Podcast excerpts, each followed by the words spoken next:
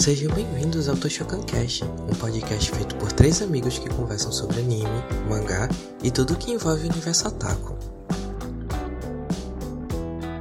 E só lembrando que esses episódios são editados das nossas lives. Vem conversar com a gente. Profissionalidade pura.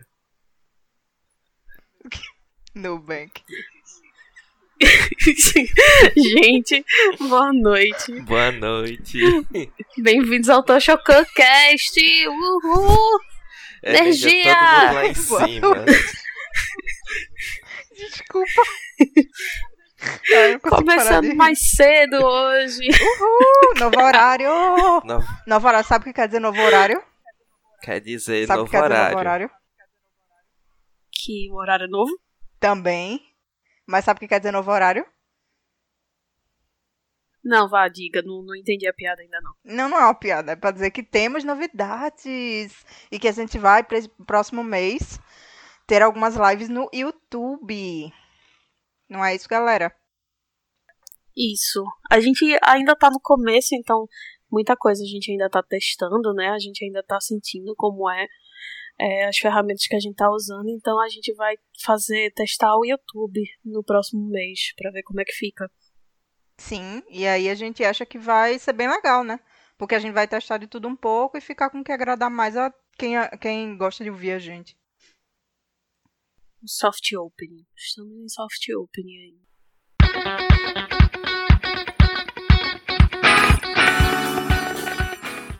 Então, E aí, a gente vai começar com qual tema hoje?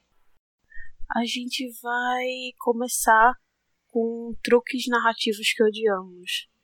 É... A gente. A gente tava assim, pensando, né, quando a gente fala Uhum. muito de anime, a gente vê que tem sempre aquele clichêzinho que se repete.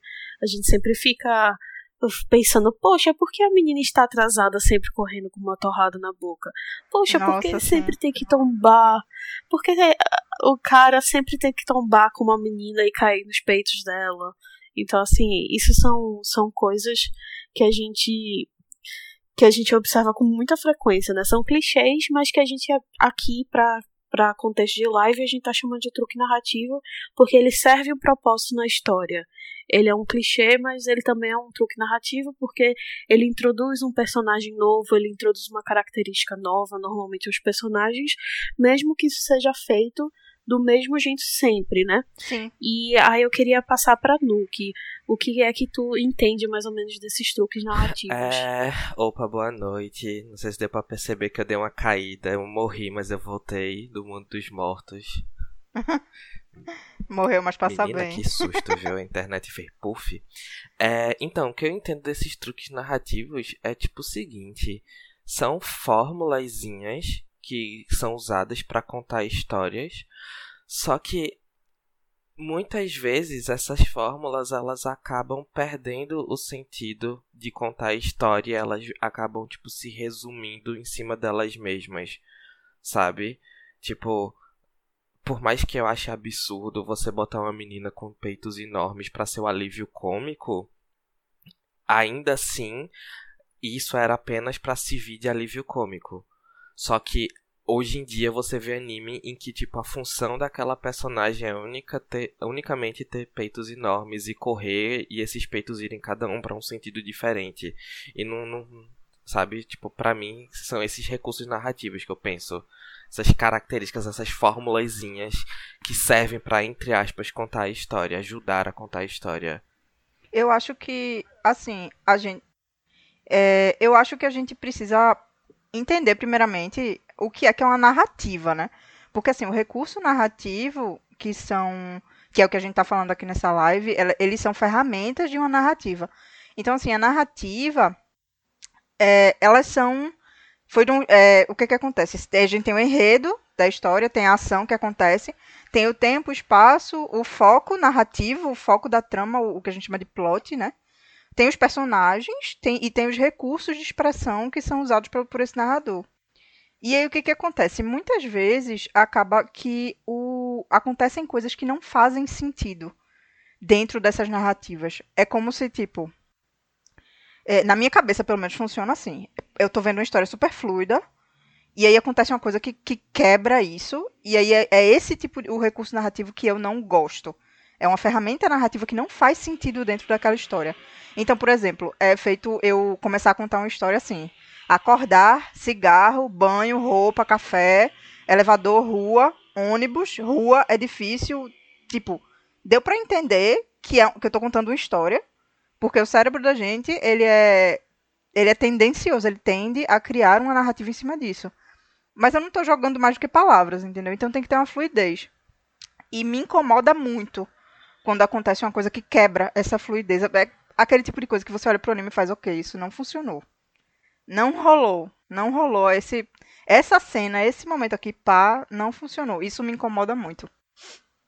É isto. Mas tu não acha, tu não acha que acontece isso porque tu já percebe que, meu Deus, isso de novo, do mesmo jeito que todo mundo já faz? Porque assim, de uma forma geral, esses truques narrativos, eles estão inseridos na narrativa justamente para dar uma continuidade, entendeu? Então assim, se, se a menina tá correndo com a torrada na boca, é porque ela tá atrasada e vai passar da cena da casa dela, que introduz normalmente a família dela, para uma cena na escola, entendeu? É uma cena ponte. Assim como, como eu falei, a, o, o menino caindo, batendo na menina e caindo nos peitos dela, é um, um, um truque para você introduzir os dois personagens, entendeu? Então, assim, eu não acho que necessariamente é uma coisa totalmente desnecessária, mas cansa, entendeu? É, então, exatamente. mas é uma coisa que acostumada. É uma coisa que não, não, não faz, às vezes, muito sentido, entendeu? A não ser que o anime seja desse tipo, entendeu? Seja um eti. Se for um It, com certeza ele vai cair com a cara no peito dela, entendeu? Aí assim, mas não, não gosto. Não funciona para mim. Bom, é... agora que a gente está falando né, de It, é... eu queria saber se vocês veem muitos truques narrativos em shoujo, né? Porque assim, a gente vê que shoujo tem algumas coisas, né? Mas é... são coisas menos perceptíveis, eu acho, né? Que a gente tem em shoujo. A gente tem tipo, meu Deus, esse cara é tão lindo e é sempre aquele menino loiro, bem descolado, né? E aí assim, existem shoujos que quebram com isso, mas eu queria saber se vocês identificam esses truques narrativos no shoujo em específico, Nuke. Com certeza. Eu acho que o que mais grita na minha cabeça agora é tipo a personagemzinha tímida, sem sal, sem graça, que ninguém percebe a existência dela se apaixonar pelo príncipe do colégio, né? Sempre tem. Eu acho que esse é o que mais grita na minha cabeça como truque narrativo, que é justamente usar esses detalhes para contar essa história. E aí chega um determinado momento em que isso é tão utilizado, isso já fica tão banal, tão sacal, que chega em determinados animes que eles nem se preocupam mais em contar pra gente quem é esse personagem masculino. Porque ser o príncipe do colégio já resume 100% quem é ele e a personalidade dele. De tão constante que, que, que, que essa história é contada pra gente. É, isso é, tipo assim, pra mim é o que mais me vem à cabeça, é o principal de truque narrativo é tipo isso, a menina sem graça e o príncipe do colégio. Aí tem o secto do príncipe, né? Tipo aquele monte de menina que é apaixonada por ele, mas todas preferem não se confessar porque é muito melhor o príncipe solteiro do que o príncipe namorando alguém. Aí elas são sempre inimigas da principal. Essa, essa palhaçada que a gente gosta, né? E sempre tem também o melhor amigo do, do príncipe, é. né? Que é tipo o mais ou menos, que aí ele sempre vai fazer par com alguma outra personagem secundária. Exatamente. Nossa, isso é, isso é terrível. Isso é bem regrinha mesmo de shoujo. É a formulazinha. E sempre tem, e sempre a protagonista é uma é uma é meio meio lesa, né? Eu não gosto quando isso acontece, quando botam a, a, a protagonista como sendo aquela pessoa muito muito boba, muito maravilhosa demais. Assim, ela pode ser maravilhosa, mas é porque às vezes é muito comum ter esse perfil de personagem como protagonista de shoujo feminina, né? É. Você sempre tem uma menina que é bem ela cai demais, ela é muito desastrada. Delicada. Ela fala, ela não entende quando tem maldade nas coisas que as pessoas falam. É porque tem uma necessidade muito grande, né? De tipo, se você tá falando de um shoujo, existe uma necessidade, necessidade muito grande da personagem principal feminina ser tudo que resume a pureza. Só que, tipo, é uma pureza tão grande, né? A menina é tão. tão. foi lavada a sabão em pó que chega realmente a ser burra. ser, infelizmente, não tem outra palavra. Ser um personagem burro, um personagem que não consegue pensar por si só, um personagem que, tipo, dá dois passos e leva uma queda. Que são todas essas coisas que são utilizadas para mostrar pra gente que ela é delicada, que ela precisa ser protegida, que ela precisa ser de cuidada. proteção. E muitas vezes é burra no sentido literal, de tipo, nossa, ela tira muita nota baixa. Sempre tem isso E aí, nos animes. e aí o príncipe. A protagonista é, sempre burra real. E aí o príncipe, que é um gênio, né? Que ele, ele se ela resume tudo que é a Sim. pureza, ele resume tudo que é de qualidade. Então ele é rico, ele é bonito, ele é popular, ele é bom nos esportes, aí ele é inteligente, aí ele vai ensinar ela matemática, física, história pra ela tirar notas boas. Enfim, é um inferno. Amo. Amo. Agora, É horrível, adoro. que eu quero. Agora sim, é, a gente também tem que traçar uma linha entre o que é clichê e o que é um truque narrativo, né? Porque um truque narrativo é talvez seja assim mais uma cena ou assim uma interação específica. Talvez esses personagens que a gente está discutindo sejam mais um clichê do que um truque narrativo, sabe? É verdade. Então, assim, onde é que vocês desenham essa linha entre um truque narrativo e um clichê? Cami. Então, o, o truque narrativo, eu entendo ele muito como um momento. Não é. Tem, tipo, esses animes que tem toda essa, essa fórmula de plot, é, como esses shoujos, que tem es- essa fórmula da protagonista, que é bobinha. Tem os, os que tem o protagonista masculino, que grita pra caralho, e que é chato, e que às vezes é muito burro também. E, mas assim, eu vejo isso muito como, como tu falou, como uma, uma fórmula e os recursos narrativos eu enxergo muito como um momento, sabe?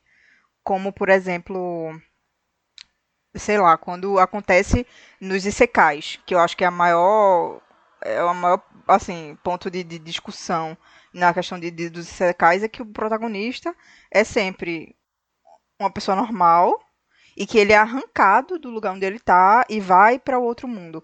E aí tem esse momento dele, dele tipo cair no mundo em que ele atual dele, que ele foi chupado lá. E aí ele fica muito tempo, muitas vezes, sem saber o que fazer, e é aquela coisa de tipo, meu Deus, o que é que eu faço? E fica chorando. Sempre tem esse momento. Esse momento eu não gosto. Eu não gosto quando tem um momento da. que aparece a, a, a protagonista, uma, sei lá, uma personagem bonitona, gostosona, deitada, ela desmaia, e o protagonista vai lá e apalpa ela, tá ligado? Isso é muito comum e eu detesto. Eu vejo muito como um momento. Sabe? É isto. Sim, é, é mais uma cena, um, um. Realmente uma questão de roteiro, assim, uma cena do que um, um personagem, né? Já que tu falou assim, Isekai, eu discordo. Eu não, eu, os Isekais recentes, muito poucos têm esse tipo de reação. Muito poucos Isekais têm tipo, meu Deus, onde eu estou, o que eu estou fazendo. A maioria desses Isekais recentes, porque eles já sabem que você sabe o que é um Isekai, o personagem principal já tá tipo, oh, eu estou em outro mundo, vamos ver o que eu posso fazer.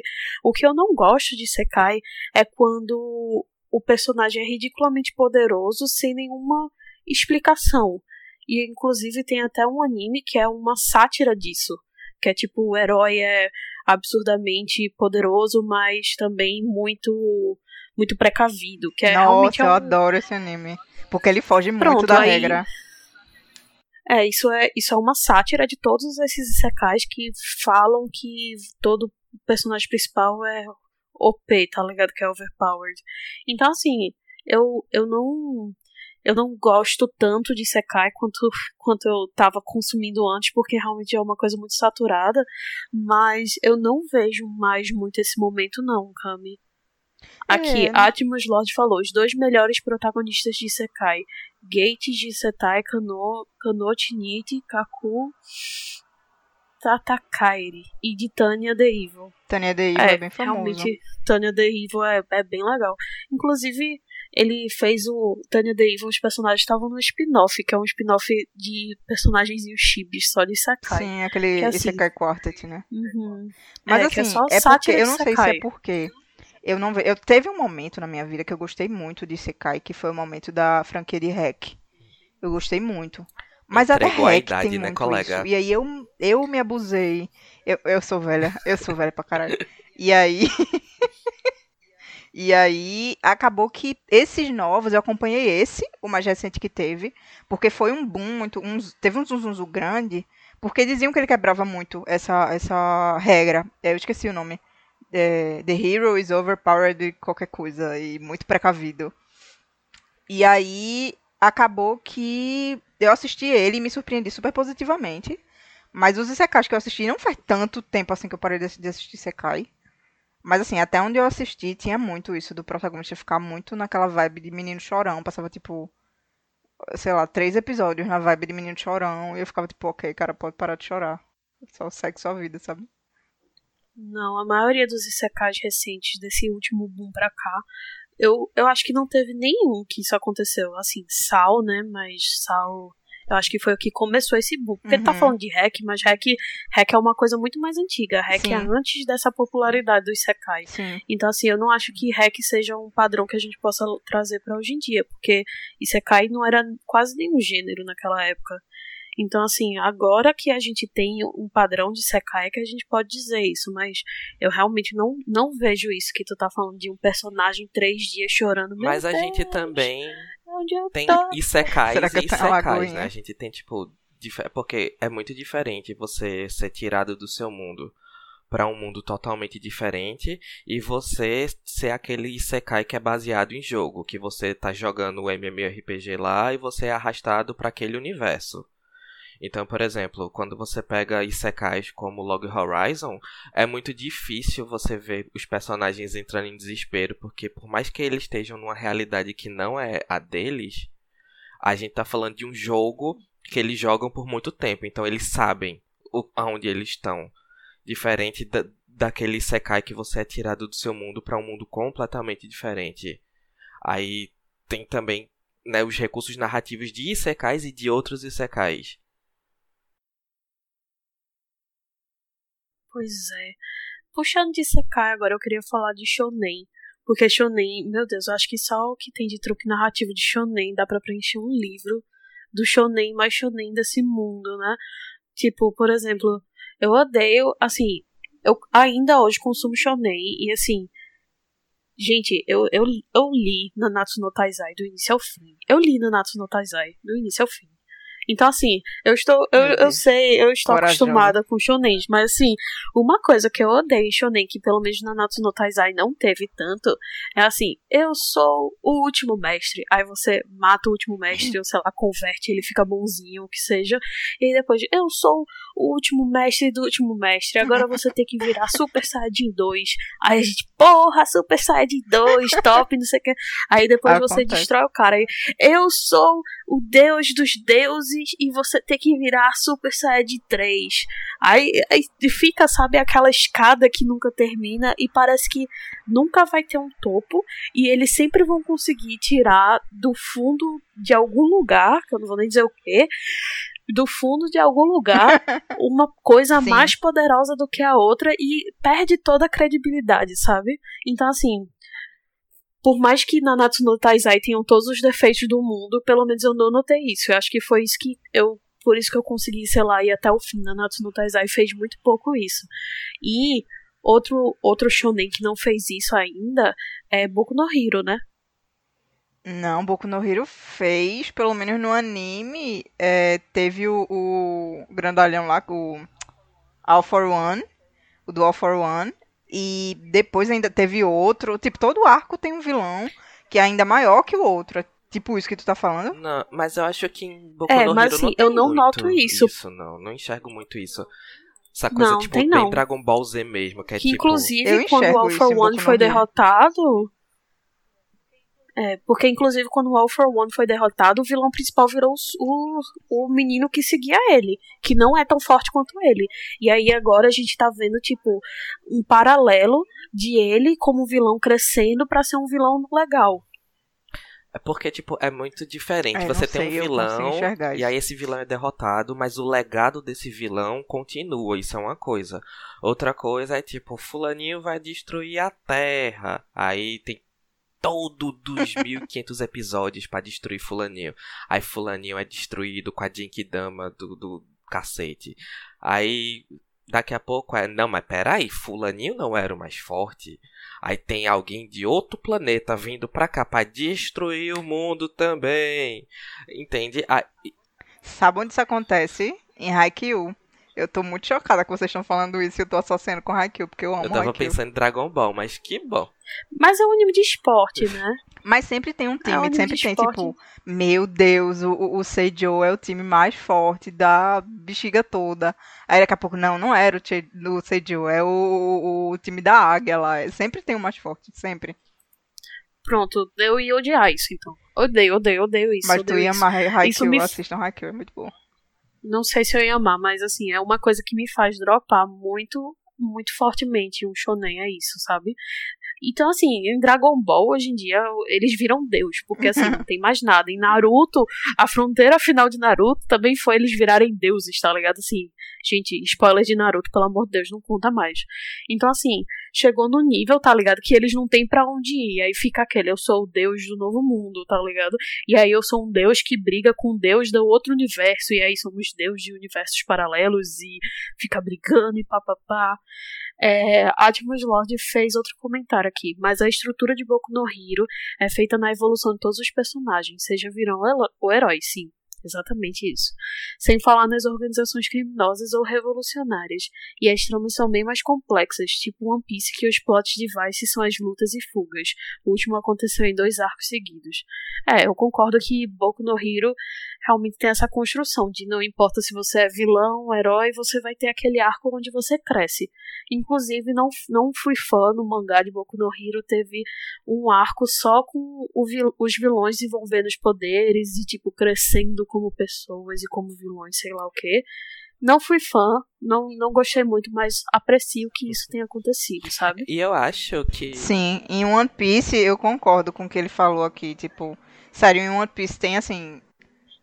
Uns três piratas mais fortes do Norte Blue, tá ligado? Tem, tipo, muitos. Tem muitos mesmo. Acaba um, aí passa, tipo, dois arcos, aí tem outro, e depois outro de novo. Tem bastante. O que eu mais isso. gosto, em, por exemplo, em Demon, Demon Slayer ou Kimetsu no Yaiba, é justamente que ele fala pra gente, no início, quem são os vilões. E que existe uma hierarquia de vilões. Então você já fica ciente de que aquela pessoa derrotada naquele episódio ela não era mais forte por mais que a luta tenha sido épica e tenha sido monumental e pipipi papopó, uísca sachê, você já foi informado de que, tipo, tem gente mais forte. Então, não tem aquela coisa anticlimática de você achar que, ó, o fim chegou, foi derrotado, e aí aparece alguém mais forte, sabe? Eu acho que, que uma coisa que eu gosto muito em Kimetsu no Yaiba é justamente isso. Ele, ele não mente para você, ele não está mentindo para você.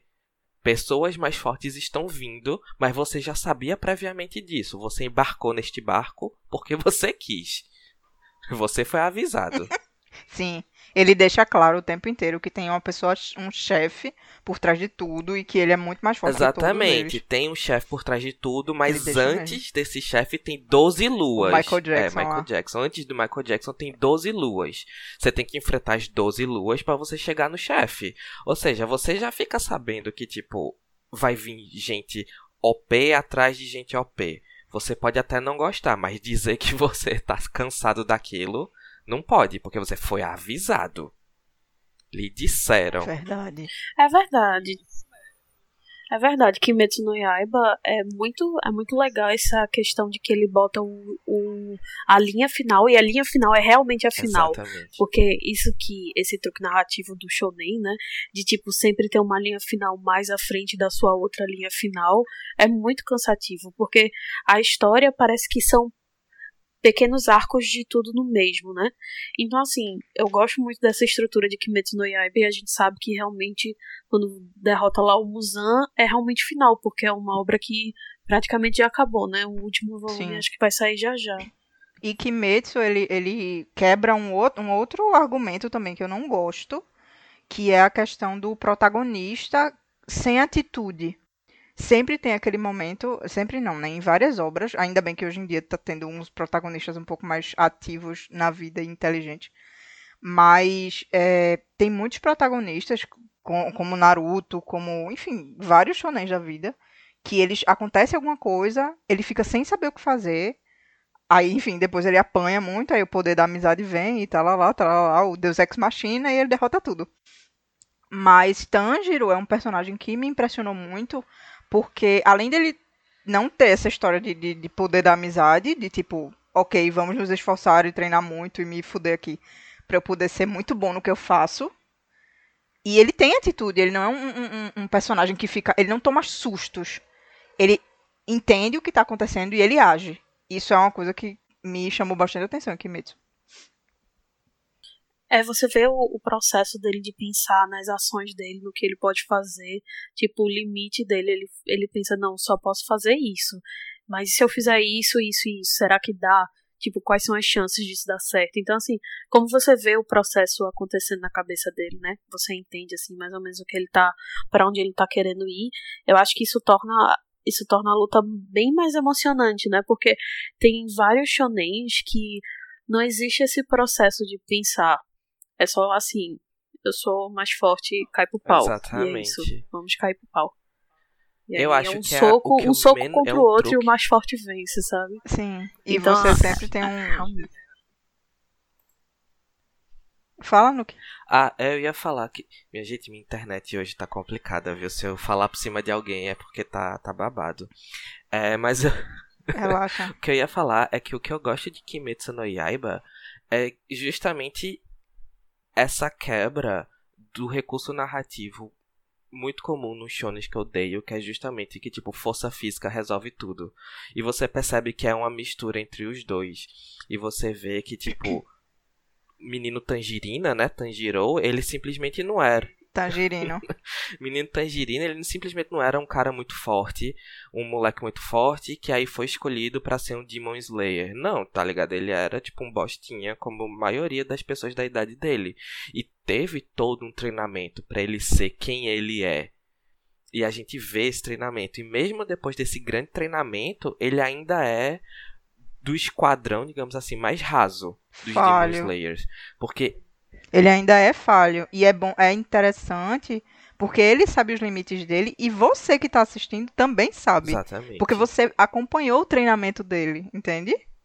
Exatamente. Tem, eu acho que talvez seja spoiler. Se for spoiler para alguém, por favor, muta aí seu fone por 30 segundinhos. Que tem uma das cenas iniciais que ele derrota uma suposta um, uma pessoa que é supostamente das 12 luas muito rápido. E aí você descobre que não, essa pessoa não era das 12 luas. Ela tinha sido das 12 luas, mas ela não faz mais parte disso. Então, tipo, faz sentido Sim. ele, como do esquadrão mais baixo, ter derrotado essa pessoa. Porque se essa pessoa fosse a mais forte das 12 luas, é deixado claro no anime que ele não teria conseguido. Diferente, por exemplo, de Cavaleiro do Zodíaco, que você é o Cavaleiro do Zodíaco da armadura de bronze e você tecnicamente é um bosta.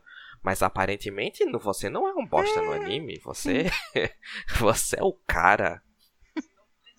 Você é o personagem principal, é. inclusive. Você é o sensei. Exatamente. Poder da amizade e Deus Ex Machina. Deus Ex... Inclusive, outra coisa muito outra coisa que eu gostei de Demon Slayer, assim, a gente tá repetindo muito, né? Mas outra coisa que eu gostei de Demon Slayer foi a luta do ano. Não só pela, pela animação, que era realmente muito impressionante, Sim. mas pelo fato de que ele perdeu a luta. Sim. É impressionante. Então, assim, né? quantas. Quantas vezes você vê o personagem principal do shonen perdendo a luta, que supostamente é a luta Exatamente. principal do anime, porque aquela luta era, é a luta principal da, da, da temporada. Então, assim, quantas vezes você vê o personagem principal perdendo? Ele, tipo, deixou o cara lá, fodão, debilitado, mas ele não venceu, ele perdeu. Se não tivesse acontecido o que aconteceu, ele, ele estaria morto, exatamente. entendeu? Então, assim, acho que isso dá, isso dá mais um tempero pro, pro anime, porque a gente sabe que ele pode sim perder a qualquer momento, porque isso já aconteceu Exatamente. uma vez. E eu acho que um exemplo disso saindo de Kimetsu no Yaiba é Yuri on Ice. Porque o anime todo de Yuri on Ice é construído para ser, tipo, o a volta do Yuri, né? Tipo, ele se reerguer das coisas que ele que aconteceram. E aí, no final, desculpa gente que não viu Yuri on Ice, mas tipo, não é ele quem ganha o grande prêmio de patinação.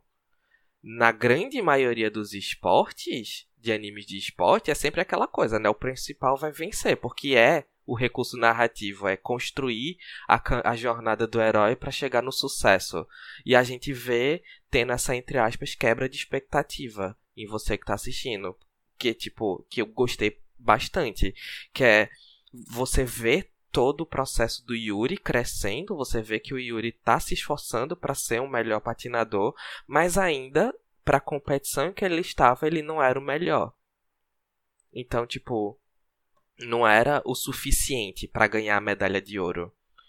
Tá ligado? E eu acho que, tipo, pra mim, isso foi uma das melhores coisas que aconteceu nesse anime. Porque quando isso acontece, de tipo, você venceu única e exclusivamente porque você é o personagem principal, é muito broxante para mim. É muito tipo. Tá, e aí? É, e assim, já que tu começou a falar de Uri on Ice, né? Falando um pouco de anime de esportes, eu não consigo assistir anime de esportes, porque assim, é uma coisa que me dá uma agonia interna extrema. Eu acho que os únicos que eu assisti foram Yuri on Ice e Free. Free, assim, eu comecei a ver porque, de fato, a animação tava linda, linda, linda. Não foi pelo fanservice, não foi pelo yaoi, foi realmente é pela animação, boa. que tava muito bonita. Mas é, mas tanto que eu não eu não consegui assistir mais temporadas de Free. Porque assim, chega um ponto de que não dá, sabe? Porque eu acho que anime de esportes, como é uma coisa muito realista, você tem que você tem que fazer aquilo soar muito mais emocionante do que é. Então existe uma dramatização de tudo, sabe? Existe uma dramatização da perda, existe uma dramatização da vitória, existe uma dramatização do que tá acontecendo. Tipo, acho que o que mais a gente consegue relacionar é aqueles animes de futebol que aí saem uns poderes, sai uma faísca, sai um fogo, o menino voa, dá uma cambalhota e faz um gol, sabe? Sim. Tipo, eu eu não gosto isso. Isso é uma romantização de esportes que todo anime de esporte precisa ter. É a mesma coisa até com Yu-Gi-Oh, né? Com joguinho, anime de joguinho de carta, que assim, você tem que dramatizar isso, você tem que tornar isso palpável, você tem que tornar isso legal para os olhos. Então, assim, qual graça teria se um jogo de vôlei fosse só um jogo de vôlei sem as câmeras lentas, sem tipo aquele suor que você vê caindo e o povo tipo aí para todo mundo e aí tem um monólogo, tem três flashbacks e aí volta pra cena, sabe? Ah, mas eu acho Mas massa. assim, isso para mim, eu amo. isso para mim é, é horrível, horrível, horrível, horrível. Não, não consigo, não consigo. Eu adoro porque Assim, eu sei que é um, um, recurso narrativo e que se repete, sim, concordo contigo. Em, em todos os animes de, de esporte, basicamente. Tipo, tinha Prince of Tennis na, na, sei lá, na época de ouro lá da Animax, que eu assistia. E que tinha os poderizinhos, sabe? Cada um tinha sua técnica e tal. E tinha todo aquela, aquele drama envolvido nos saques, nas, nas lutinhas, ó, na, nos, nas partidas. Mas, ao mesmo tempo, isso torna muito interessante porque ele, ele é como você assistir. Assim, para quem gosta de esporte, eu adoro esporte, principalmente é, esportes de, de competição. Ele, ele traz isso muito à tona porque é a sensação, sabe? Tipo, você assistir é, um jogo de vôlei e se, sei lá, da sua seleção e se emocionar e ficar, tipo, pô, muito doido, muito pirado, porque fez um, um, um saque muito foda, porque fez um gol muito legal. E aí você chega no anime, e o anime ele não tem o recurso de, de, de ser pessoas. Eu acho que a, a, o bonito de ser o, a animação é a, gente, é a gente poder ter essa sensação mesmo sendo uma animação, entende? Eu acho massa. Haikyuu é, é maravilhoso, assim, é um dos meus animes favoritos. Então, assim, não, eu sei que é repetitivo em todos os animes de esporte, mas é uma coisa que eu gosto, eu não acho negativo, não. Eu acho bem positivo, na verdade. É, a Atmos Lord falou que não é novidade por causa de Hajime no Ippo ou toda a história de Berserker, mas eu quero eu quero falar que Hajime no Ippo é um anime de esporte, então assim, o time principal ou o personagem principal perder no anime de esporte não é tão impactante quanto de um shonenzão. E Berserker, ele não é um shonenzão no sentido de que ele é para pessoas mais velhas, ele é praticamente um seinen. A Eu acho que dele ele é bem seinen. alta. É, ele é, ele é seinen, mesmo tendo focado em luta e tal, ele ainda é um seinen. Então são, são públicos e são gêneros diferentes, sabe? Nuki, o que, que tu acha de, de mais animes de, de esporte? Eu nunca gostei de anime de esporte, eu vou ser bem sincero aqui, nunca foi minha praia. Eu, eu sou o voto vencido aqui, minha nunca gente. foi É minha isso. praia anime de esporte, justamente por eu não gostar de esporte. Eu acho que já a gente já, já bate por aí. Mas o que eu gosto em alguns poucos animes de esporte que eu assisti e que eu concordo com o Kami desse recurso narrativo de, de você transformar uma partida num, num rolê muito psicodélico, sabe? Tipo, igual a Haikyuu, que o saque dura 45 segundos, tá ligado? Porque entre a mão da pessoa bater na Sim. bola e a bola quicar, porque tem todo ali um processo mental e tudo mais. Que eu acho interessante, porque quando você vê um jogo de vôlei de verdade, você não, você não consegue imaginar o que é que tá se passando na cabeça do cara que saca a bola, que eu não sei qual é o nome. Mas enfim. Mas eu gosto disso. Mas eu não gosto de anime de esporte justamente porque eu acho que anime de esporte, ele às vezes romantiza demais o esporte a ponto de virar uma coisa totalmente não humana. É, quando você compara Yuri on Ice com patinação artística no gelo, tipo, de verdade, você percebe como Yuri on Ice é fantasioso. E eu entendo que você precisa elevar as expectativas e a fantasia para transformar aquilo ali numa coisa comercial e rentável, mas pra mim é meio bizonho. Se eu quisesse assistir uma coisa muito fantasiosa, eu preferia assistir um anime de fantasia, não de esporte, sabe?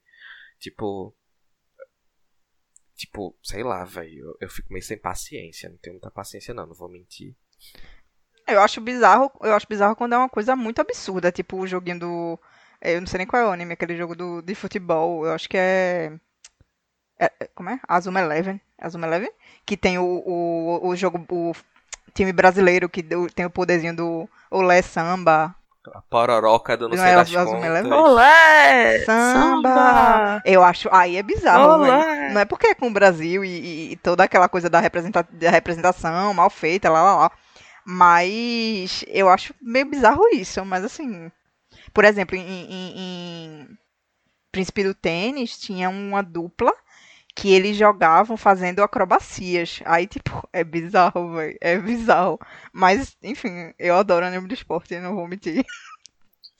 Às vezes eu tenho, eu tenho mais vontade de ver uma partida normal do que Sim. assistir um anime da, desse, desse Concordo, esporte. concordo plena. Não, Acho mais interessante às vezes. Tu é doido. Eu adoro. Tem um, tem um anime de esporte que é de ping-pong. Eu amo esse anime. Eles conseguiram me fazer amar uma porra de um jogo de ping-pong que eu nem gosto na vida real. E eu adoro o anime. Minha filha, tu já viu a Olimpíada, a partida de ping-pong? É uma coisa muito radical, velho. Você não vê a bola, você tem que ver o negócio em câmera lenta. É muito emocionante, Camila. Não, não, Muito Não. bom. Mas o anime é muito bom, assista, inclusive. Mas. não. Melhor assistir uma partida de ping-pong profissional. Tá bom, Vai então. demorar menos do seu tempo. Tirar menos do seu tempo. Pois é, gente. Agora eu queria, assim, conversar. Um... Ainda voltando assim naquele assunto entre o clichê e o truque narrativo, eu queria saber o que vocês acham dessas personalidades que a gente atribui, tipo tsundere, yandere. Isso é mais um truque narrativo ou um clichê? Porque assim, isso é uma coisa que veio se repetindo nos animes até que isso ganhou um nome, né? E aí tem as ramificações deredere, tsum né? E isso não deixa de ser um recurso narrativo porque isso é uma personalidade de uma pessoa que provoca as reações que a gente está esperando dentro daquele contexto, né? É, vocês consomem assim as obras que vocês veem muito isso sendo utilizado? Ame. Sim, eu consumo, mas assim, eu acho que ele é um recurso narrativo. Eu acho que é uma escolha do autor quando ele, ele hoje, pelo menos, atualmente, quando ele, ele tem uma, uma personagem que ela é tsundere, por exemplo, enfim, esses dele da vida, ele escolhe que essa personagem tem essa, essa, essa personalidade desde antes. Então, assim, para mim é um recurso narrativo para justificar muitas das ações dela. Como em, em, Toradora, por exemplo, que tem a Taiga, muitas das, das, ações, todas as ações dela, na verdade, são justificadas no sentido de que ela é tsundere. Sabe? E aí, assim, é, eu gosto, eu não. Assim, me incomoda quando é uma coisa muito muito bizarra como a Mirai Nikki. Mirai Nikki é uma coisa muito é muito bizarro, mas por muitos outros motivos também, entende? Aí acaba que a personalidade da da protagonista não ela é muito doida. E ela fica muito caricata daquela daquela daquela personalidade que já é uma personalidade meio que tabelada. E aí isso me incomoda. Isso me incomoda quando isso é levado muito para um extremo. Mas em Toradora, por exemplo, não me incomoda tanto, apesar de Taiga ser bem. Eu acho que ela é a precursora do, do termo, né? Tsundere. Mas é porque Taiga eu acho que também é contextualizado, né? Tipo, Sim. como mostra o passado dela, acho que eles contextualizam. E tem Yandere e Tsundere, que eles são simplesmente por serem, né? Sim. Agora eu acho que me incomoda em determinadas situações. É como. É, assim, tem, plot, tem o plot inteiro, que às vezes não me incomoda, eu consigo acompanhar um anime que tem personagens com essas personalidades, mas tem várias ocasiões em que me incomoda bastante, como é o caso, por exemplo, da a personagem que é, que é a, a peituda burrona, sabe? Que fica chamando pelo protagonista o tempo inteiro. E aí, assim, quando ela começa com aqueles, aqueles chamando, ou sendo muito chata, ou sendo muito maçante, é muito chato. E aí eu não gosto. Mas, assim, por exemplo, sei lá, Bleach. Bleach tem Orihime. Orihime é uma personagem chata pra cacete. E ela é dessas personagens, ela é peituda e, e, e fica chamando pelo Ichigo o tempo inteiro. Aí você fica, ok, amiga, passa, vai, roda a fita, roda a fita. Sabe? Mas é só nesses momentos, eu não me incomodo na obra toda, não, assim, no geral. Não deixaria de ver um anime por causa disso, não. Eu nem leio mangá. Então, eu evito consumir coisas com esse tipo de de personagem, porque é nem é muito por ser maçante, por a gente já ter visto isso demais, é porque eu nunca realmente eu nunca gostei, eu nunca vi sentido num personagem tsundere, por exemplo, porque não é toda vez que é justificado, sabe? Não é toda vez que dá um background dessa pessoa para dizer o porquê ele é assim. Ou então quando dá, sinceramente para mim parece tipo um negócio bem forçado, sem, sem sentido. Porque na, pra mim, opinião, na minha opinião, o clichê e o recurso narrativo, eles andam muito lado a lado. Porque é um recurso narrativo você botar personagens de Tsundere, Deredere, Tsuntsun.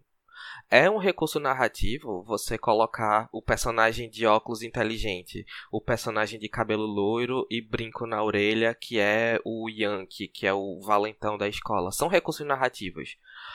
Só que o clichê ele entra quando esse personagem ele não tem nenhuma profundidade que não seja o inteligente de óculos, que não seja o valentão de cabelo descolorido, que não seja a peituda da sala, que não seja, sabe, tipo, para mim o, o, clichê e o recurso narrativo eles estão bem de ladinho.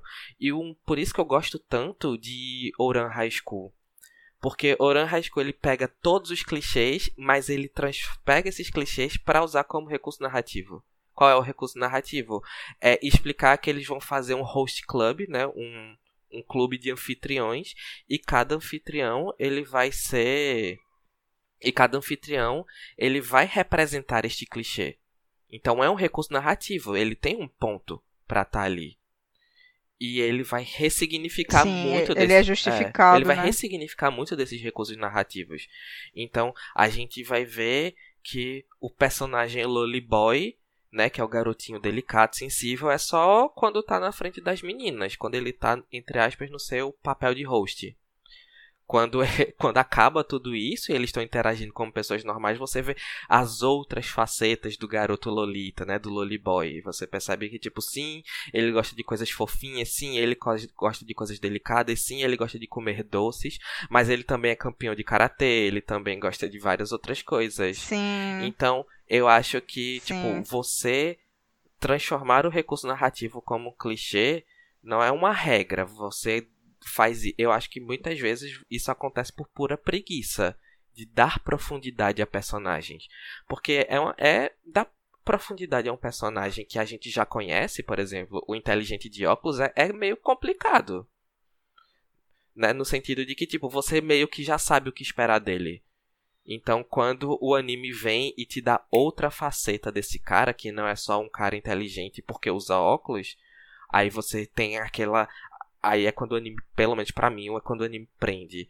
Porque na esmagadora maioria das vezes é tipo, ele é inteligente. Por quê? Não sei, ele usa óculos como se tipo uma coisa tivesse relacionada à outra, sabe?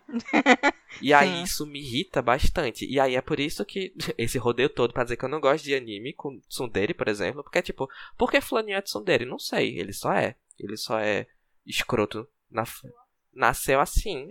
E por que, que ele não vai pra terapia? por que, que ele não se trata? É. Eu acho que o Oran é muito, é muito interessante porque ele pega esses clichês, porque os clichês é o que vende, né? Como é mostrado, né, que as meninas gostam desses clichês, mas tá tudo ali só como uma interpretação, aquilo ali é tudo fachada. É quase uma crítica, é como a gente né? tá falando. É, como a gente tá falando no negócio do, no anime dos yaois, sabe? Que aquilo ali, os irmãos e tal, aquilo ali é mais uma crítica. Eu, eu enxergo tudo ali em Ouran, a parte que eles estão nesse clube, né, como uma crítica.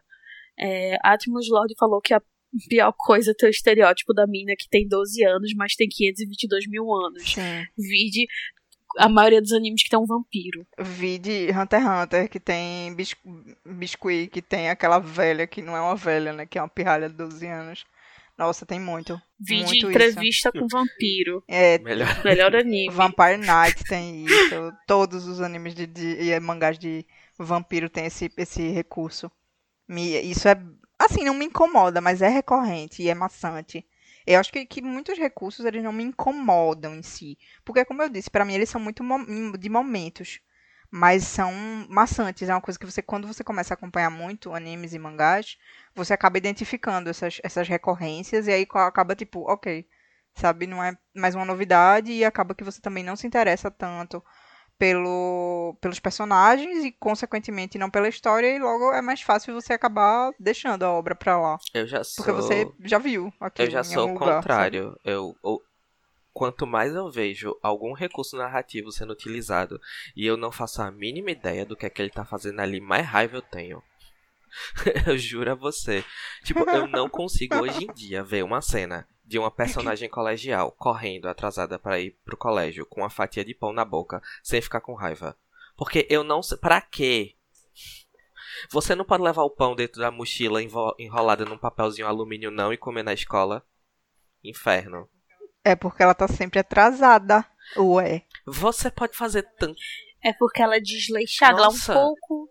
Ela é um pouco desleixada. Ela é Eu atrapalhadinha. odeio, tanto, eu odeio tanto isso. Eu odeio tanto isso. Tem um anime chamado.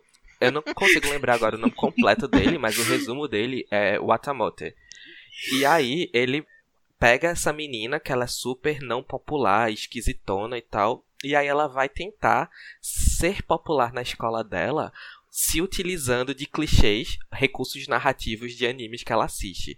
Aí ela vê uma personagem que, tipo, no anime que ela tá assistindo, essa personagem tá sempre com fome. Aí tá sempre comendo, mesmo quando não é hora do almoço. E todos os colegas ficam tipo, ai meu Deus, fulaninha Chan, você tem um apetite tão bonito, não sei o que, não sei o que. Por favor, coma meu bentô. E ela fica, é assim que eu vou ser popular na minha escola.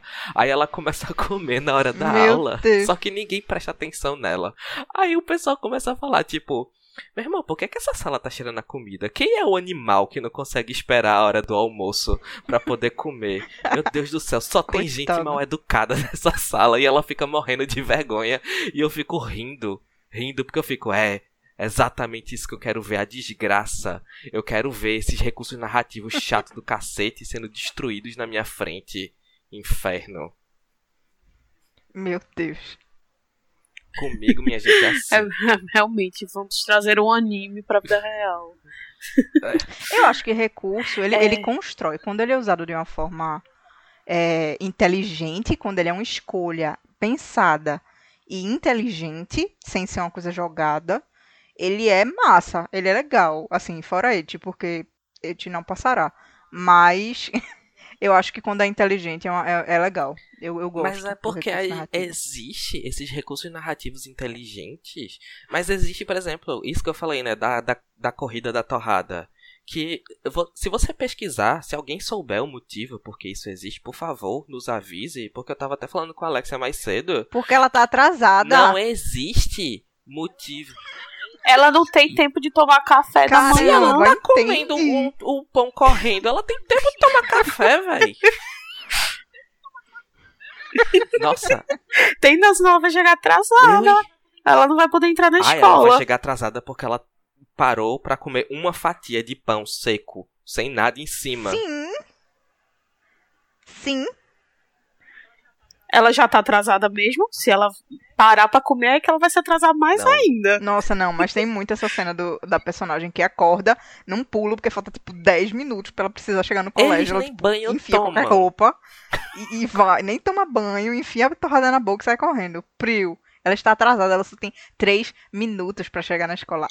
Entende isso, pelo amor de Deus, aceita. Não, não aceito. Até porque ela vai correr, ela ainda vai pegar o metrô, vai fazer um monte de coisa. Isso é palhaçada, minha gente. Até porque a chance dessa menina passar mal, comendo e correndo ao mesmo tempo, é muito maior.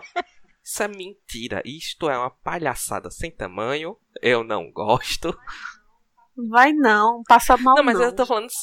Ela não passa mal não, porque ela vai esbarrar no menino, que é um gatão, antes de ela chegar nisso, entendeu? É, e o menino E esse vai cara vai ver a calcinha dela. Exato. E a calcinha dela é de morangos, e aí depois ela vai sair correndo de É novo. tudo. Tem um anime, Meu eu, Deus, eu esqueci. Sabe, é por isso que eu gosto de, de Kaguya-sama, velho. Kaguya-sama tem muito. Esses, os dois protagonistas, é, a, a Kaguya e o. É Miyuki? Miyuki é alguma coisa, Shirogane. Miyuki Shirogane é o nome dele.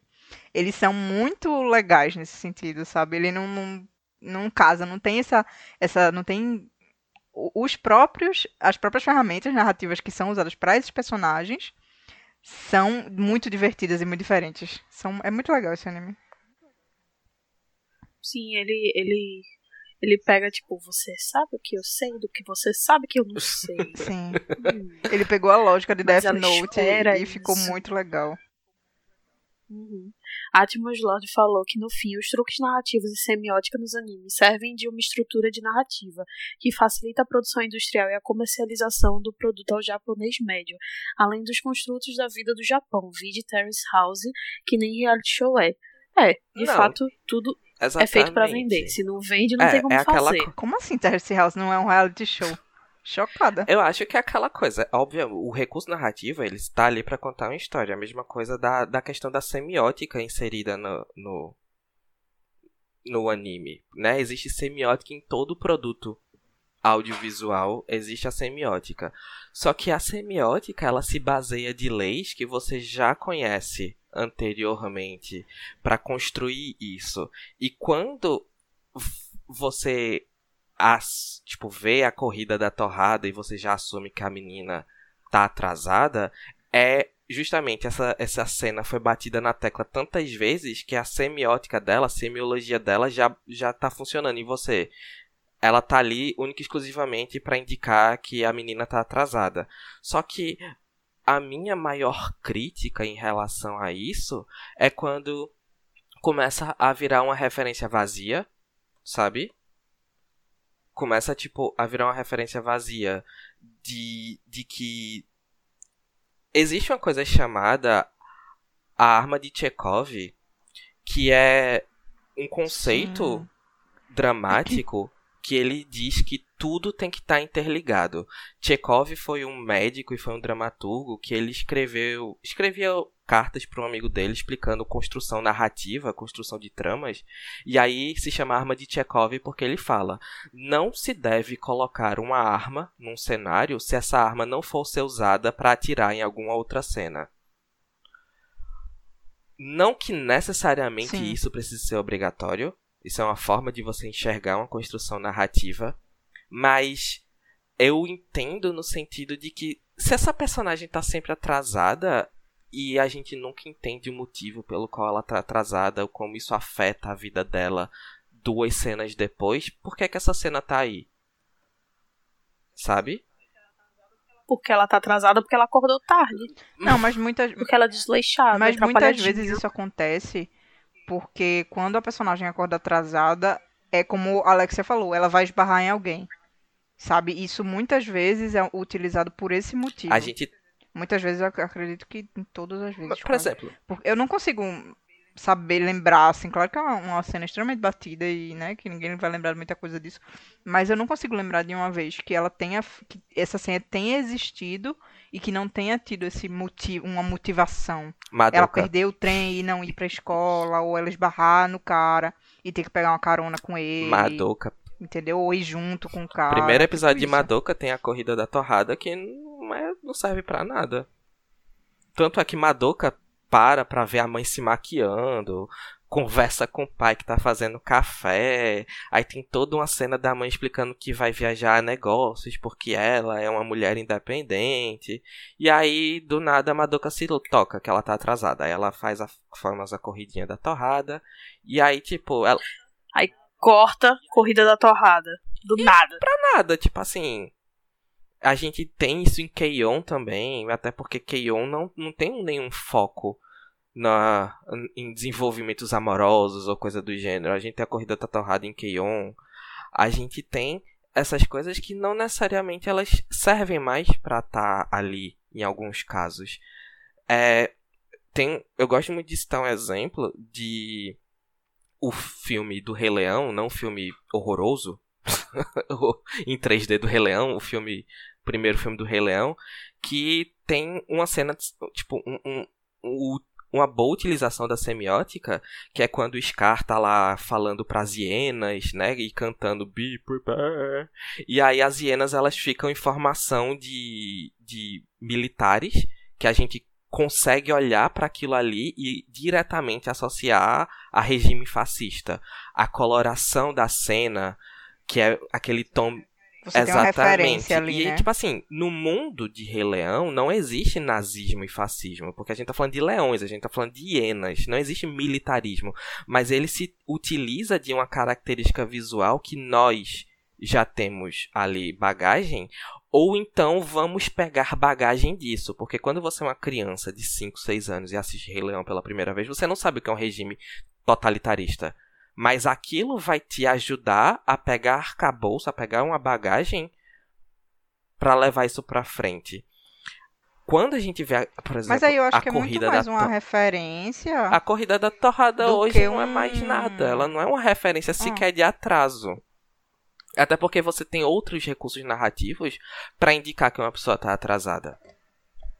Meu problema com os recursos narrativos que eu comecei a live falando e eu continuo falando é quando eles são utilizados de forma vazia. Eles são utilizados tantas vezes que já virou uma- um, um argumento vazio. É quase como se fosse uma obrigação uma personagem feminina colegial fazer a corridinha da torrada, tá ligado?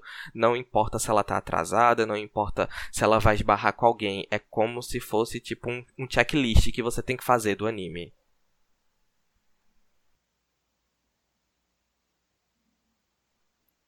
Entendi. É, bom. Bom. Nesse último. Nessa última temporada, né? É, que eu renasci como vilã no Otome Game. O, o anime de Sekai da temporada passada que eu tava assistindo. Existiu a corrida da torrada, mas existiu com um pepino. E aí, Sim, tipo, ela acordou verdade. atrasada. Aí, tipo, ela foi e saiu com um pepino na bicicleta. E é muito engraçado, porque a mãe chega na porta e fala: Meu Deus, porque é um pepino? Porque não pode ser uma torrada como todas as pessoas normais? Porque minha filha não é normal e faz a corrida da torrada, tem que fazer a corrida do pepino. Uma crítica. Eu achei engraçado essa sacada. é. Tem um, um anime, essa eu infelizmente não lembro o nome, mas tem um anime Aí é uma referência, né? É, tem um anime que é justamente isso. O personagem principal tá fazendo a corrida da torrada e aí ele vê na ladeira um amigo com um prato de curry e o outro amigo com um churrasco, tá ligado, na mão. É uma sátira a corrida da torrada. aí eu entendo que ela tá existindo ali com a função de satirizar um recurso narrativo que tá vazio, tá perdendo sentido. Beleza, mas a corrida da Tá torrada manjado. vazia no anime, servindo pra nada, me irrita profundamente. É, gente, pulando para outro tópico aqui. Onde vocês acham que o Et e essa parte de fanservice de Et deixou de ser um truque narrativo para virar um gênero. Porque assim, quando a gente fala que um anime é Et, a gente espera peitos, bundas, meninas e um cara só. Mas a gente não pode dizer realmente uma história. Essa é a única característica do Et. Então, eu tenho para mim que o Et começou mais como sendo um truque narrativo e evoluiu mais como uma forma de gênero. E assim, Hoje em dia, para mim, o et ainda é um truque narrativo muito mais do que um gênero. Tanto que, assim, eu não, eu não, não assisto mais et. Antigamente eu assistia. Mas eu vejo isso muito mais como um truque narrativo em si, para tipo, atrair mais público do que realmente um gênero. Claro que é um gênero hoje em dia por causa da quantidade de obras feitas e porque é aquele negócio, sempre tem que cumprir algumas regrinhas, né? Mas assim, o Et eu vejo muito mais ele sendo um truque narrativo do que um gênero. Sim, eu concordo. Eu acho que o Et, exatamente, eu enxergo pelo menos dessa forma que, que você falou agora. Eu acho que o Et ele começou como uma ferramenta narrativa para, como é, Atmos Lord falou, vender, porque Et vende. E aí acabou que todo mundo. É como o Isekai hoje em dia, sabe? Que as pessoas viram que vende, vende muito, e começaram a duplicar e a, e a replicar esse, esse recurso e virou um gênero. Porque vende, só por isso. Eu não, assim, não passará it para mim, mas eu acho que é um recurso extremamente apelativo. Eu não acho legal quando tem it nas, na, em nenhuma situação. Eu não acho que existe isso de it desnecessário, it necessário, it, sei lá o que, it que pode, it que não pode. Eu acho que não pode. Eu acho que é uma coisa que desgraçam a obra, não. Pronto, é uma coisa que quando quando tem et, eu já eu já olho assim, eu faço um, um anime que eu tava mega hypada para assistir. Que tipo, eu não sabia nada da história e tava muita gente falando. Era um anime até recente, eu não me lembro se foi da, da foi da, da duas ou três temporadas atrás que era Plunderer. Vocês, vocês assistiram esse anime? Então, é um anime que, que ele tem uma, um plot bem interessante de um cara mascarado que ele. É, uma menina, na verdade, a protagonista é uma, uma mulher, uma menina, que ela tá atrás de um tal de Barão Vermelho. Porque é, é tipo um mundo em que você tem uma numeração, você ganha uma numeração no dia que você nasce. E a numeração é tipo, ela, ela vai crescendo em vários. Você meio que escolhe, você ganha uma, uma contagem. E é, são, são por motivos diferentes. Então, tipo, a protagonista, o número dela sobe quando ela. A cada passo que ela anda, a cada quilômetro que ela anda, uma coisa assim. E tem, tipo, ah, ele ganha ou, é, números a mais quando ele leva um fora de uma menina. Tipo, são variados os motivos. Só que aí eu, tipo, todo mundo mega, tipo, não, muito bom, muito bom, assiste, assiste, tu vai adorar, tu vai adorar. Aí eu fui assistir. E no primeiro episódio, assim, no começo, você vê que o número da menina de contagem, eles ficam em vários lugares do corpo. Tem gente que tem um númerozinho na bochecha, tem gente que tem número no braço, na mão. O número de contagem da menina é no meio das pernas dela. É tipo na virilha dela. E aí o protagonista, o outro protagonista, ele quer tentar ver esse número dela, entendeu? Aí você fica tipo, eu já boto a mão na cabeça e fico tipo, não. Não, não vai rolar isso. Tem muito isso, muito, muito, muito. Et não, não é legal. Mas eu acho que isso, tipo, isso é mais um, um et como recurso narrativo, eu diria, do que como gênero. Porque quando a gente vê um et como gênero, é tipo assim, eu estou numa casa vivendo com cinco garotas monstro. E é isso, é tipo, é um harém. Não, sim. Estou lá. E é, é isso que eu digo, quando, quando o et ele é usado no, no recurso narrativo, tanto é que eu, eu acredito que na classificação de Plunderê nem tem et. Nem tem o nome lá et, a categoria tagzinha et. Mas assim, é et, entendeu? E ele é usado como um recurso narrativo para vender, claramente. E as pessoas compram isso, e é péssimo. É porque assim, eu acho desculpável quando uma obra é et, assim, raiz et, que você tem um harém com todas as meninas e pai papo, que é uma coisa que vende.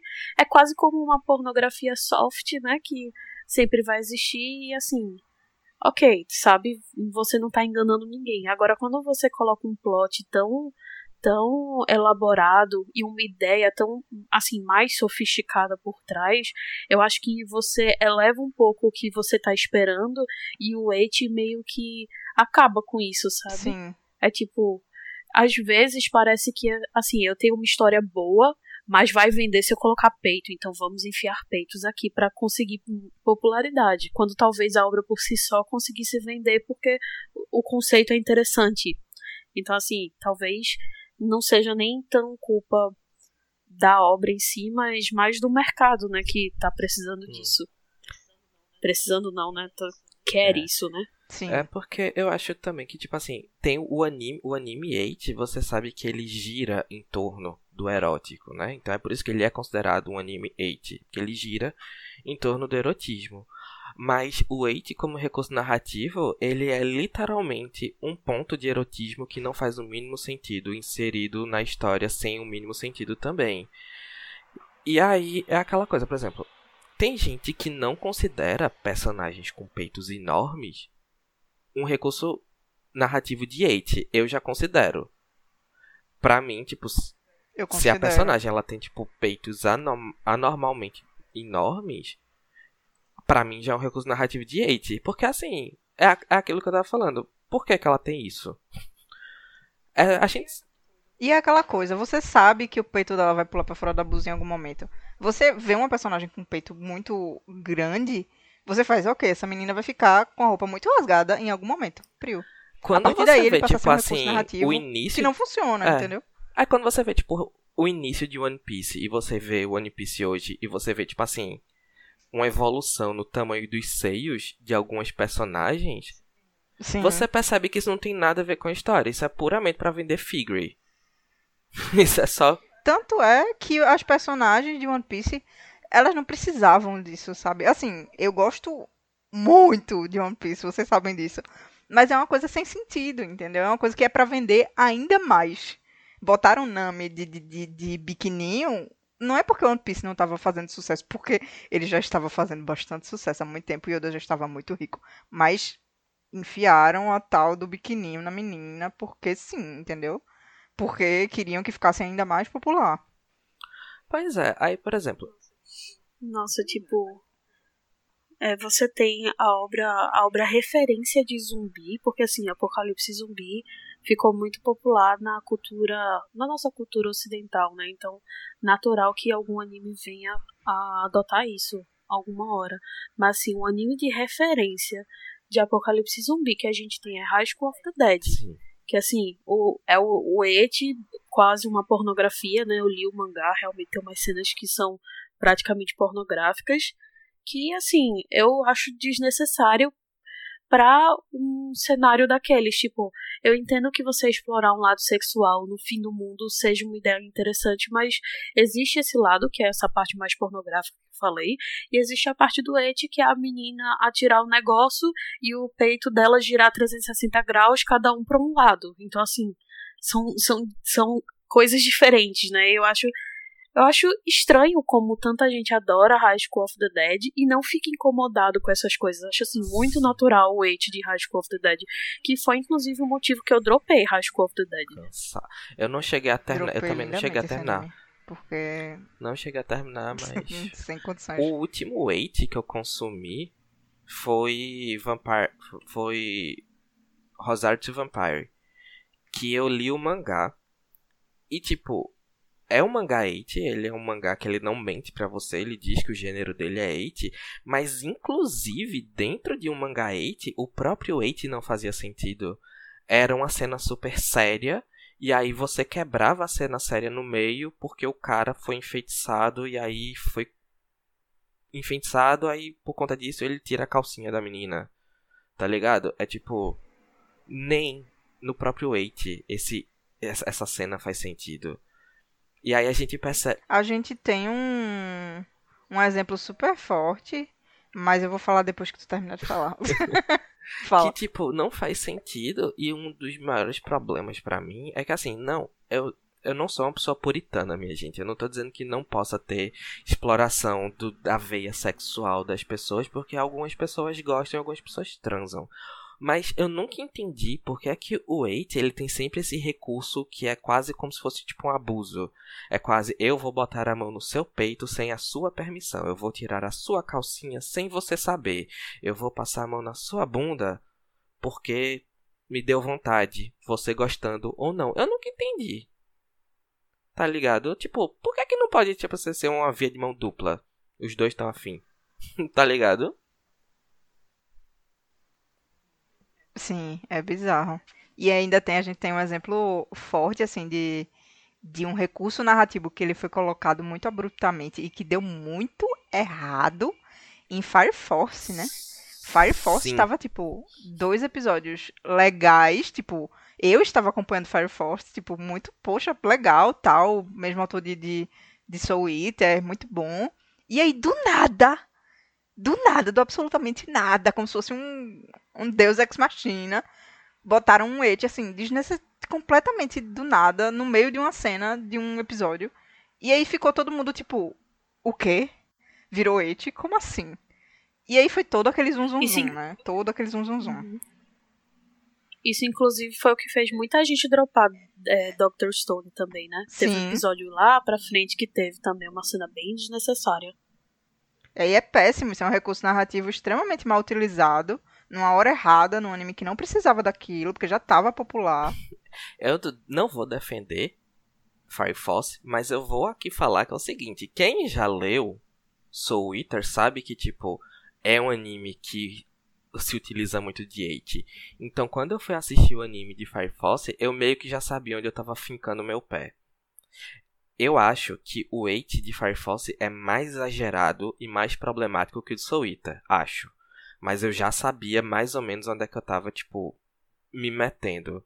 Tanto é que tem aquela cena que a menina tropeça e conforme ela vai caindo, as peças de roupa dela vão, vão se soltando do corpo dela, sabe? E tipo, isso não tem sentido dentro da história, isso não acarreta nada para ninguém. É de novo aquela coisa, é um recurso narrativo do 8 e da menininha destrambelhada que sempre perde alguma peça de roupa porque caiu, que tá ali para absolutamente nada, tá ali somente para agradar um determinado público que a gente sabe quem é. Não vou dizer que é de gente que fetichiza corpos infantis, não vou dizer. É desse tipo de gente. E aí é isso. É essa galera mesmo. É essa galera mesma, porque a menina tem um corpo de uma pirraia de, sei lá, de 12, 13 anos. E assim, é, eu acho que é sintomático, viu? Digo mais, tem recursos narrativos que são sintomáticos, representam aí uma, uma, uma doença social, digo logo. Sim, sim, concordo. Acho que é um reflexo. É, como sim. Atmos Lord, como Atmos Lord disse do, da menina que corpo de 12 e na realidade tem 671 anos. Exato. E eu acho péssimo isso, porque eu não esperava isso, assim. Eu assisti Soul Eater, gostei bastante. Eu sei que tinha cenas et, mas assim, como foi uma, uma, uma obra? Soul Eater foi há, sei lá, 10 anos atrás, e Fire Force veio ser adaptado para anime agora. Não. Eu não esperava por isso, não, velho. Eu fiquei bem decepcionada, bem mesmo. Eu, eu fui uma dessas pessoas que xingue, xingou no Twitter. Eu xinguei, eu fiz, minha gente, o que foi que aconteceu nesse episódio? Alguém, por favor, me explique. Porque eu não tô entendendo o que, que aconteceu. Ai, Cami, nem adianta xingar nada no Twitter, mas essa altura do campeonato. Ah, já xinguei, amiga. Já tá já lá. Já tá lá. Inclusive. já tá lá pra quem quiser. E eu queria fechar o, o tema dessa, dessa primeira parte, também puxando para a segunda parte, né? Se existe alguma obra que teve algum desses truques narrativos que fizeram vocês droparem a obra, que fizeram vocês pararem de acompanhar. É, eu acho que as únicas obras que eu dropei, porque eu sou uma pessoa que dropa muito dificilmente uma obra, eu acho que a única obra que eu dropei foram os shonens, né?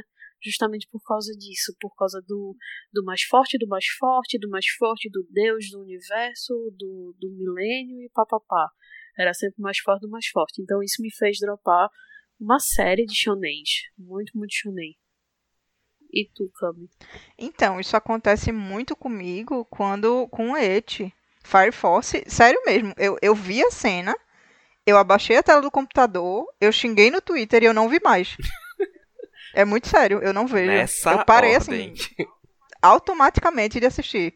Porque hoje em dia, assim, eu sei que Soul Eater teve, tem cenas et no anime dele, mas era há, há 10 anos atrás eu não tinha a cabeça crítica que eu tenho hoje, sabe?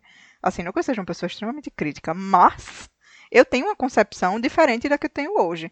E aí, assim, eu apenas fechei meu computador e, assim, fui ver novela na Globo, velho, porque não dá pra mim não terminar aquele anime, não. Não, dropei real. E dropei com raiva. Quê? Tudo. Eu dropo tudo. Comigo não tem preferência, não. Eu dropo qualquer coisa. Se eu tô assistindo um shoujo, ou lendo um shoujo, em que tem um relacionamento abusivo, eu dropo. Se eu tô assistindo um shonenzão, em que todas as personagens femininas estão ali unicamente pra ser fanservice, e pra mim já é motivo suficiente pra dropar, eu saio dropando tudo. Comigo não tem, comigo não tem essa besteira não, mas vai. Se o eu tô lendo uma coisa e essa coisa pisou o pezinho pra fora do que eu considero tipo meus valores e tudo mais, eu já dropo. Ou então se me deixa muito entediado e geralmente recursos narrativos usados de forma muito vazia me deixa muito entediado. Então, por mais que as lutas do shonenzão sejam épicas, esse negócio do mais forte, do mais forte, do mais forte me entedia, porque eu não consigo imaginar quando é que vai ser o fim desse inferno na minha vida. Então eu dropo. Adoro shonenzão Gente, de briga. se, se Naruto e Bleach teve final, acreditemos, oremos um dia One Piece vai ter e Dragon Ball vão deixar Dragon eu Ball duvido, descansar em Dragon paz. Ball duvido. Sim. Pelo que é. Mas One Piece vai, vai chegar esse momento, todo mundo vai estar vai tá bem pra ver esse momento acontecer, porque já estamos com mais de 70% da obra concluída, segundo o nosso querido Oda.